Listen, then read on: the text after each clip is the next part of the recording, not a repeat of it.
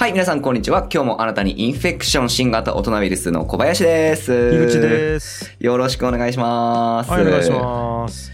さあ、樋口さん、えっ、と、ちょっと収録お久しぶりなのかな？違うか。前回ナッチさんがそういたから、なんですよ。この二人で、この空気感、久しぶりだなと。いやー、評判がいいね、ナッチの。ナッチさんの評判いいですね。はい。いいね。いや、呼んでよかったわ。本当ですね。うん。なんかちょうどいいっつったらあれですけど。いやー、なんか、初めてのゲストにぴったりやったね。うんうんうんうん。よかったですいね。や、素晴らしい。ありがとうございました、ナッチ。ナッチさんと一緒にあのお悩み相談をあのやってたんですけど、今回もちょっとお悩み相談から、えっ、と、スタートしてみるっていう感じでやってみていいですか？あよ。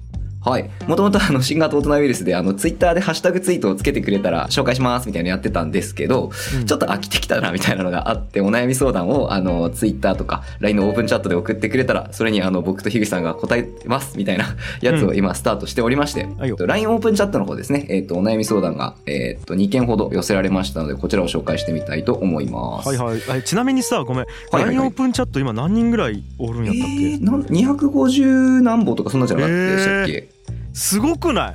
うん、すごいですね。結構すごいね。はい。あ、262人ですね、今。え、はいちょっと待って。だって、はい。ちょっとしたちっちゃい高校の1学年ぐらいおるやん。いますね。確かに、高校の1学年ぐらいいますね。あら、ありがとうございます。はい。これ、あの、聞いている方でね、まだ、あの、LINE オープンチャットをちょっと入ろうかなって悩んでるけど、まだ、みたいな人はですね、もうぜひサクッと、あの、やっちゃってください。はい、あのあれよね LINE オープンチャットっつうのは LINE グループみたいなね公開 LINE グループみたいなもんで、今まで過去のやり取りも全部見れるんよね。そうですね。うんうん、そうですね。はいはいはい。で、匿名で、あの、参加できる LINE グループみたいな感じなんで、うん。まあなんか実名明かさなくても全然 OK みたいな感じなので、そうよね。うんはいはいはい気軽にロム線だけでも入っていただけると嬉しいです。はいお願いしますはい。じゃあ、1件目のメッセージ。これ、えっ、と、ヘイさんという方からのお悩み相談なんですが、うんはい、ちょっと読み上げますね。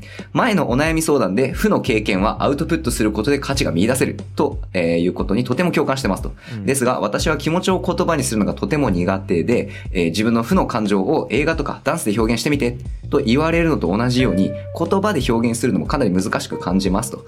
でも、どんどん言語化をしていきたい。感情の言語化、何かコツがあればぜひ教えてくださいというお悩みでございます。おお濃いですね。はいはいはい あのはい。これ僕言っていいですか？あ、お願いします。はい。クソむずいですおー、確かに。と思ううんうんうんうん。あの感情の言語化とか一生無理ちゃう？正確に言語化するのいや、まあそうですね。うんうんうんうんうんうん っていうぐらいむずいと思うんよねはいはいはいはいえちょっと聞きいや聞きたいわだけどコバに。ああ、なるほどっすね。はこれ、俺やっぱ思うのが、はい。あの、人に聞いてもらうっていうのは結構大きくないかなって思いますいね。なんか全く一緒それ、うんうんうんうん。例えば、え、その時どんな気持ちだったの？とか、いや、なんかこう、もやもやしてさ、とか、もやもやってこう、なんか、あれ？みたいな、こいつがムカつくみたいな気持ち？みたいな、いや、そう、あれムカつくじゃないんだけど、みたいなので、こう、外堀を埋めて輪郭出していくしかないんじゃないかなと思ってるっすね。はいはい。そうそう、うん。あの実はそれでした僕。言おうと思ってたこと。はいはいはいあ。のコーチングっつうのね多分、えっと知ってる方知らない方いると思うんですけどメンタルコーチっつうお仕事というかうんメンタルコーチングっていうものがあってであの俺の大学の後輩でありうん。同居人一時一緒にシェアハウスに住んでたおちくんっていうのがいてうんうん。彼はあのメンタルコーチっていうものやってて。うんうんそうそう。で、えっと何をやるかっつうとただただうん人から話を聞くだけ。うんうん。中職業ねメンタルコーチっち。うんうんでも、うんと、話をその落ちくに対してずっとしていくだけで自分の心がどういうものかっつうのを話し手が勝手に気づいていくっつう。うんうんそれを促すっちゅうのが、まあ、メンタルコーチングっちゅうその落ちくんっちゅう人がやりよったやつなんやけどうんうんうん結構それは役に立つなと思う。うんうんうんうんうんうんうんでなんか俺よく言っているんやけど、えっと、は人に対して悩みを相談し終わった時にはもう自分の中で答えが出ているみたいなことよくあるねみたいな話。はいはいはいありますよね。うんうんあるしあとはその聞き手がうまかったらうん。うんいやすっげえ悔しいんよね。ほんと悔しいわ。あー悔しいとか言う時にうん。本当にそれって悔しいっていう感情で合ってますか？とか。うーんなるほど。あなたの今までの話を聞いてたら悔しいの中にちょっとだけ切ないとか悲しいっていう感じが入ってるように聞こえるんですけど本当にそれ悔しいで合ってますか？みたいなことをパーンとこう投げ込んでくれるわけ？はいはいはいはいはいはい。うーんいやちょっと待っていやでも悔しいっておかしいか確かに。みたいな感じでうんう気づかされていったりするよね。だから自分で言語化できない部分は人に外注するというか人からどう見えているかっていうのを人に言語化してもらうとあそうじゃないんよもっとこうでとかえっと前半部分は正解やけど後半部分は違うんよみたいな感じで部分的にでもこう人からもらった意見を取り入れることができたら自分の言語化も上手くなるんじゃないかっていうのあるよね。うんうんうん。これで俺プラスちょっと思うのが、はい。あの実際例えば自分が悩んでることとか全部書き出してみるとか、はいはい。LINE オープンチャットでもこうあったんですけどその人形でもいいからとりあえず語りかけて、はいその自分の言葉を一回その出してみるはい。ふわっとでいいからみたいなのってその着実な一歩だと思うんですけどうん。やっぱりこう人に聞いてもらうっていうとこ逃げてたらダメだなってめっちゃ思うんですよ。ああいいね。はい。その自分で書き出すとかそのものに語りかけるっていうのは大事なんだけれども、うん。そのなんか革新的な自分がなんとなく臭いものに蓋をしちゃってることを人前でパコって開けることが多分大事なんじゃないかなって思ってるんですよね。ああわかるわ。うん。いやそれもめちゃくちゃ大事よね。うん。あとなんかこう聞いてもらってるんだっていうちょっとした緊張感も必要やったりするしねうんう。んうんうんうんうんうん。とか絶対に嘘をつけないもんね人に聞いてもらううちなんか。そうですよね。そうですよね。うん。であと今ちょっとうんもう一個思ったのがうんうん感情の言語化って書いてるんですけどうんうんうんうん。言語化する前の段階ができているのかどうかっつうのがあって。言語化するっつうことは感情を観察した後のうんうん。その観察したものを言語化するっていうところが言語化と思うよね。ああ、なるほど、なるほど。うんうんうんうんその前、に、うんうん、えっと自分の心に常日頃からカメラ向けてますかっつうのがあると思う。なるほど。確かに、確かに。それは大事ですね。そうそう確かに。うんだから思いがなんで言語ができないかっていうのは言葉にするのが難しいんじゃなくてそもそもなんていうかカメラがこっち向いてないかもしれないっつううんうんうんうんうん。ちなみに、に俺はうんめちゃくちゃ意識してやるよとこではあるよねははははは。特に感情が荒れた時ほどうんうんうんうんうんお怒る悲しい、えーとかそっちの時ほど自分の感情をなるべく客観的に見るっつうのを意識しちゃって、うんうんうんうん。うん、そういう時ってさ自分の心にカメラ向けるの難しいんよねいや、そうですね。それはそうですね。うんだからその時ほど意識をするっつう俺似たような悩み、あの、相談されたことあるんですけどあのー、その人はですね、あのー、語彙力の問題もあるっていうふうに言ってたんですよ。はいはいは例えば、なんか、魅惑的だとか、その、ちょっとニュアンスを含んだような言葉を知ってれば、あの、自分の感情をもっと表現できるんだけども、うんはい。いいとか悪いとか、そういう単純な言葉しかその語彙力がないから、はいはいはい。その自分が、いや、いいって言うとちょっと違うんで、悪くはない、決して、みたいな。はいはい ちょっとエロいっていうか、いや、エロいじゃないんだよね、みたいになっちゃうから、そう、魅惑的みたいな言葉が一個知ってれば、うん。その自分の言葉がもっと喋れるのに、みたいな 話も聞いたことはありますね。そうね。えっ、と自分の心に向けたカメラの画素数とか解像度がうん。上がるっつうことだね言葉を知ってるとまあ、もしかしたら読書とかもいいのかもしれないですね、そういう意味で。微妙なニュアンス書いてくるじゃないですか、小説とか特に。確かにうんうん。自分の心を言い表す引き出しを増やすっつうことねうんうんうんうんうんうん。それはあるかもねあの二次二次ははは。日本では7色じゃないですかそうですね。うんうんうんで海外ではね6色だったり5色だったりつうんやけどうんうんそれと同じことかもねうんうん虹を3色と捉えたらもう3色しか言い表せないで青か赤かどっちかなとかしか考えられんだけど紫を知っておくとその間を表現できるみたいなうんうんうんことなんかもねなんかそうですね。なんかこうタグ付けできるタグの種類が増えるみたいな感じですよね。うんうんうんうん。まあちょっとじゃあ、ヘイさん、よかったら、あの、参考にしてみてください。小林と樋口の、あの、ひねり出した答えですんで。参考になったんかな？まあまあ、まあでもですね、あの、僕ら以外に、あの、LINE のオープンチャットでいろんな人が、こう、これは、それはじゃあこうしたらどうですか？みたいな、いろんな、あのーなんですかね、あれを投げかけてくれてたので、確かに。もうだいぶ俺らの話がこう、ヘイさんに届く頃にはだいぶ時間が経ってるんですけど。確かに確かに。ぜひ見てください。はい。はいよ。じゃあ、次行ってみましょう。こちらですね、えーっと、ニニコさんという、あの、LINE オープンチャットのこうグループのですね、管理員をやってくださってる方ありがとうございます悩み相談でございます。あ、いいですね。うんニニコさんにいつもお世話になっております。はい。じゃあ読んでいきますね。うんえー講師ともに先の予定を入れてしまうとすごくプレッシャーに感じてしまいますと。で、スケジュールが詰まっている週は憂鬱になるので、普段はできる限り予定に余白を持つようにしてます。えーそれが仮に楽しい予定だったとしてもと。うんで、お二人は予定が詰まったスケジュールを見たとき、その気持ちってどんな感じですか？うわー詰まってて嫌やなって思うか、それとも、シャーやってろーっていう気持ちになるのか、どっちですか？はい。めちゃくちゃ嫌。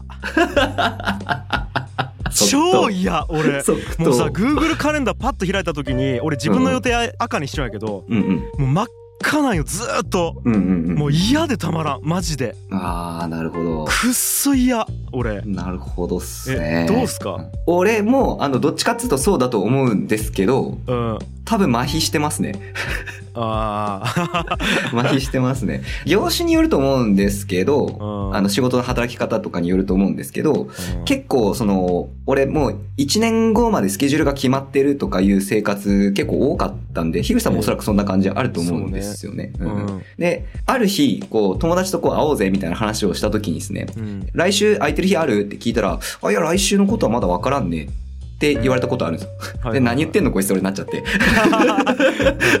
その、で、っていうぐらいこう、予定のタイム感って人によって違うんだなっていうのを知って衝撃を 受けたりとかしてるぐらい麻痺してますね。えーじゃあもう嫌とかじゃないや麻痺してるってことは、麻痺してるっすね。いや、嫌っていうか、うんこれまあ自分の性格にもよると思うんですけど、俺多分すっかすかだったらそれはそれですごくこう心が病むのも自分で知ってるんでみたいな感じもありますね。病むというか、あんま暇だと自分の存在価値だんだん感じなくなってくるんですよ、これ。えコバそのタイプ？あそうですね。え、どうですか？そんなことないですか、ヒデさん。うんえーちょっと意外やったそれはああ。俺コバそんなんあんまり影響せんようなイメージがあったああ、そうっすえっ、とね。自分の存在価値は勝手に自分の中で認めているからうんうんうんうん。Google カレンダーに左右されてなさそうな感じがした それはそうかもしれないですけど、存在価値というか、俺の場合、例えば休みの日に一日ずっと家いるとするじゃないですか。で、コロコロしてるとするじゃないですか。で、その日が終わる頃になると、何やってんの俺ってなるんですよ。ああそういう感じ しねょうもな、みたいな。なんかせろよ俺って自分で思っちゃうんで、どうせそうなるの分かってるみたいな感じなんですよ。そういう感じかそうそうそうそう。俺はね本当に予定が余るのが嫌でたまらんのよね、いやこれ、あの、若干それるかもしれないですけど、うん例えばですよ、樋口さんと、よっしゃ、今度キャンプ行こうぜとか盛り上がってキャンプの予定入れるとするじゃないですか。はいはいはいで、あ、来週キャンプやんと思ったら、だんだん気が重くなってくる。みたいのってあります？超あるそういうのもありますよね。本当は喜んで入れたはずの予定なんだけど、なぜか目前に迫ってくると嫌になってくる。めんどくせえみたいなちゅ。うか俺ねあのね全部それ。俺。だき本当にめちゃくちゃ好きな人との初デートでもうん。ちょっと憂鬱やもんね。予定通りに動かいないといけないっていう時点で。例えばじゃあ、えー、と18時にどっかで待ち合わせするってなったら15時ぐらいに出らないけんや。んとするやん。例えば。うん。たらもう16時ぐらいからちょっとうわあと1時間で出らないけんのやってなる。なんか。うわもうちょっといやいや会うのは楽しいけど行きたくねえってなるうんうんうんうんで行ったら行ったでめっちゃ楽しいんやけどねそうなんですよね。そうなんですよね。行ったら行ったで結局楽しいんですよね。そうそうそう だから、もしかしたら、そのニーコさんの感じうんも、ちょっとそれに近いのかもしれないな俺全く一緒と思ったんですよね。うんうんうんうん。なんかそのスケジュールが埋まってるっていうか、え結局その楽しいスケジュール入れちゃっても、なんか後から嫌になるっていう。うんいやじゃあコバさ、うんはい旅行行った時にはいはい。行き当たりばったり系で楽しむ方が好きかうんうんうん。完全に決めて挑む方が好きかどっち？あー、なるほどっすね。俺、どっちでもいいんですけど、どっちかを決めてないと無理っすね。おおその、今からどうするって決まってないうん中で、うんえっ、と、動くのが苦手なんですよ。俺は。いいいいで、苦手だけど、アドリブで決めようぜっていうことが決まってれば全然できます。あーなるほどね ちょっと二段階なんかあるなそう、そう、そうなんですよ。なんなんですかね。なんで、その、アドリブで決めようぜっていうことは別に嫌じゃないです。その場のノリで行こうぜみたいなのも全然大丈夫なんですけど、ノリで行こうぜっていう風に決めてれば、それでいけるっていう感じですね。なるほどな。え、それ、樋口さんどんな感じですか？いや俺はもう決めるのが苦手なんよ。何時にどこ行かないけんとかがもうすげえ苦手。ああ、それなんでですか？えーだってなんやろな。楽しいでもすぐ行かないけん。やああ。今楽しくてもすぐ行かないけんし。楽しくないでもおらないけんやそこに。うんうんうんうんうんうん。なんかね嫌なんよね。だから時間という自分の外にあるものに操作されている感じがめちゃくちゃ嫌いなのうーん、なるほど。一個これ思うことがあって、はい例えばこう今、樋口さんと、よっしゃ、キャンプ行こうぜってなったとするじゃないですか。はいはいで、その時ってもう楽しくて行きたいからキャンプ行きたいわけじゃないですか。うんで、その時はキャンプに多分行きたいんですよ俺。だき今行きたいんやほんなら そうですよね。だけどそういうことですよね。今日今から行こうや そうなんですよね。そうなんですよね。うんそ多分それあるんですよね。その、その時の瞬間の気持ちでないから、うん。なんであの時俺行くって言っちゃったんだろうみたいな、その気が変わってるとか、人間の感情って多分それぐらいこう波打ってるっていうことだと思うんですけど。そうん。でもちろんやけど、うん。行ったら楽しいっちゅうの出張期絶対行くんやけどね、経験的に今行きたくないのは多分時間に左右されている操作されているから嫌なだけでうんうんうん行ったら行ったら絶対楽しいっちゅうのを40年間生きてきて40年弱生きてきて出張期、うんうんうんうん。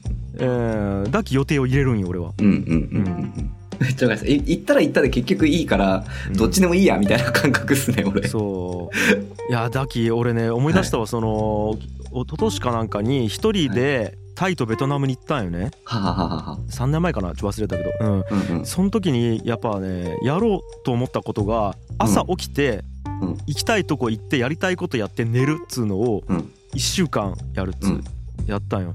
うんうんうん。もうね日によっちゃね、うん。えー、とホテルから一歩も出ずに、うん。YouTube 見て終わったりするんよ。せっかくタイとか行っちゃうのに、うんうんもうね幸せでたまらんかったもんねそれ。うん。もうなんかせっかくタイに来ているから遊ばないといけない、もったいないとかいうそのなんつうかな煩悩誘惑うんうん。に真正面からぶん殴って KO した感じ、ざまあみろこらと思って。お前タイにせっかく来たとかどうでもいいじゃん。俺 YouTube 見るわバーカみたいな。いつでも見れる YouTube 見るわバーカみたいな感じくっそ気持ちよかったみたいな感じへえ。あ、やっぱじゃあ、やっぱその場で決めて、その時の思った通りの方がいいってことですよね。だから多分ニニコさんもそんな感じなんでしょうね。絶。対そうですてか、こういう人絶対多いっすよね。うんおで逆も多いけどねこれねうちの奥さんとバッティングするんよ、はいはいはいはい、うちの奥さんは結構やっぱ土日何をするか決めときたいタイプ事前に、うん、で俺は決めたくないき直前になっていつもどうするここに行くとか向こうが言ってくるわけよ、うんうんうん、そうなると決めるのいつも私やんちなる、うんうんうん、で俺は何やったらその日の朝に決めたいき、うんうんうん、だけど俺は考えてない感じになるよずっと、うんうん、いやこれむずいよねそうっすねまあでもちょっと少しこれ時間使って喋りたいかも。なんか、うんこれなんか気になりません？これ何なのか。あ気になるいや喋るよ今ここでうんうんうんうん。えーっと、俺もやっぱあるんですよ。そういうのって。どっち側？決めるのが嫌っていうことですね。嫌側ねはいはいうんうんうん、うんはいで、そのスケジュールが詰まってる週憂鬱に感じる。いや、俺もあるんですけど、うん多分ですね、ちょっと買わせ方持ってる気がするんですよ、俺。ああ どうやって買わしてんのかな、これ。嫌という気持ちの交わし方かそうですね。うんうんうんうんうんうんうん。それこそ新型大人ウイルスの収録も俺今楽しくやってるんですけど、はいえっと、今日の予定俺これしか入れてなかったんで、えええっと、やっぱ昨日の夜とかしくったなーみたいな感じだったですもんね。わかる 明日かタイミング悪いなとか思ってるですもんね。うんわかるわうん。もうなんかそれを常だとして、ちょっともう俯瞰して見てるみたいな感じになっちゃってるのかな。あでも俺もそうやねもう嫌やけど、うん。だって過去の自分が決めたことなんやきみたいなうんうんうんうんうん。感じやねで俺うんえーっと交わし方っつうよりはうん。タイプごとに分けるとするとうんうんうん計画型かその現場主義型かみたいなので言ううん。と、うんなんかねうんじゃあうーん目的地に向かうとするやんうんうんたらうん。計画を立てたい人っちうん俺は主にイメージで言うと、うん。地図開きますと、うん。で今ここですっつうのを地図上でまず、えっと、マッピングするよね。現在位置。で目的地はここ。っつって地図上で決めて、うん、そこに向かって最適な通路をこう作っていく感じがするのよね。で俺ら結構現場対応型というかなん。やけど、俺らっちマップで考えてないような気がしちゃって。ははははは。あのー羅針盤羅針盤型思考なような気がするのよ。うん、わかる気がする。うんと多分こっち側みたいな。うん、うん、わかる気がする。でめっちゃわかる気がする。だきあのさプログラムでさ、うん。えっ、と00の地点から、うんうん。えっと43の地点まで行くとするやん XY うんうんだからこれで言うと43を打ち込んでうん。今の1と43の差をうん。足していくみたいなうん。方法のプログラミングとあと,、えー、と4分の3をかけてうん。進んでいって到達点に達してなかったらもうちょっと進むみたいなプログラミングの書き方あるやん。うんうんうんなんかこれわかるかな？聞きをして聞きをしてわ。かるかな？要は目的地を決めて、えっと、その差分を埋めていくようなやり方と、うんうん。えっと、目的地に向くその直線の、うんと、傾きだけ決めてあとは到達したかどうかで現地を中心にここから相対値で進んでいくみたいなやり方。うんうんうんうんあると思うけど俺ら後者なんよ多分。うんうんうんうんうんうんここはね思考回路というかタイプが違うような気がする、確かにな。うん、相対値で進んでいくタイプかうんうんうん。俯瞰で見て絶対座標で進んでいくタイプかっつう。はいはいはいはいはい。いやそうですね。なんか地図の見方とかに出る気がしますよね。ある気がするわ。えちなみにちなみになんですけどうん。俺あの車をとりあえず走らせるみたいのめっちゃ苦手なんですよ。ほ例えばですねこう、うん彼女とデートとかするじゃないですか。うんでとりあえず集合してどこ行くって言いながら走ってる瞬間マジ苦手なんですよ。うんへえ。でそれはなんでかっていうとどこ行くっていう話をした後に、うん。えっと必ずここって決まるわけじゃないですか。ここに行きましょうみたいの。はい。が決まる方向に対して今ものすごく遠ざかってるかもしんない。はいはい。で、えっとあいや車出すんやったら方角だけでも決めようってなるんですよね。はいはい。大体あっちの方で今日遊ぼっかってなってればあそっちの方にブラッと行ってあと乗りで決めればいいじゃんっていううん、それすらないのしんどいみたいになるんですよ俺。はあ、はあはあ、だけど羅針盤がない状態で走れんちゅうことうんうんうんうんうんうんうんっていう感覚なんですけどそのえヒーさんそういうのないですか別に？俺はやったりするよ、うん、ああ。その飯食い行くところぐらいやと、うんうんうん、とりあえずちょっと一旦左行こうみたいな、うんうん、なんかあるある全然、うんうんうん。なんかこうで逆にもうとりあえずこの辺来てしまったきこの辺で探そうとか。うんうんうんうんうんあるよ。とりあえずマサを弟子に取ってしまったきもうマサ弟子ありきで考えようみたいな、俺の人生。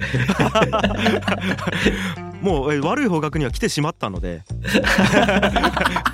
あの天神方面じゃなくて春日方面に来てしまって もうあの飲食店ない側に来てしまったんやけどうん。もうじゃあもうそっちはそっちで難しいけど探そうみたいな。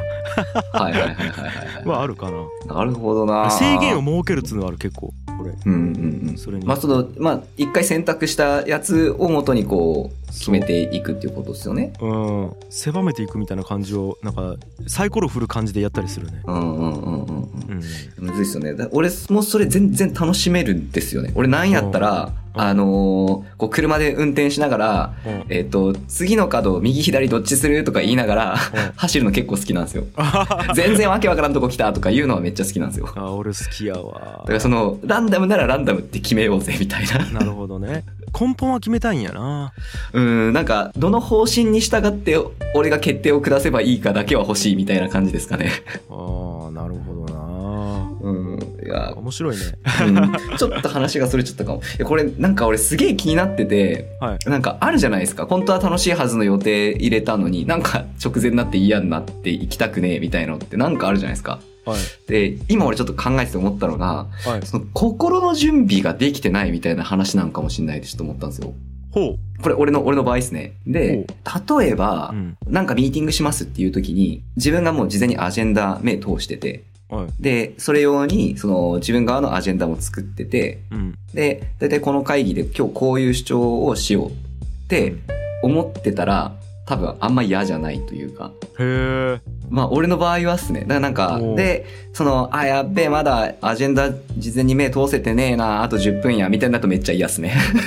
へえそれはあんま変わんないですか、樋口さん。俺全く変わらんわ全。然変わらんあだきうんうんそれっちなんなんやろな心の準備というか会議がうまくいかないことが嫌なんかなあー、なるほど。コバの場合はいや、俺多分ですね、話多分一緒なんですよ。方針が決まってないのが嫌みたいなところあるんですね。へーそうなんかこう、あこのまま、このまま、ちょっと俺の心の準備ができてないまま出向いたら、その挑み方がわからんみたいな。へえそれはないんよね俺あーあじゃあ結構違うっすね。挑み方はわからんまま飛び込むことは全然 OK うんうんうんうん逆になんか準備ない状態でどれだけ楽しむことができるのか俺みたいなとこうん。えそれ会議とかもですか？あるある。あるある。なるほどな。うん、例えば今日ワークショップやったんやけどはいはいはい。ほぼ準備せずに朝ちょっと早く来て30分ぐらいバーッと準備してダーンとワークショップやったんよ。うんうんうんうんうん。それでどれだけできるか自分を試すみたいなところがあるなんか。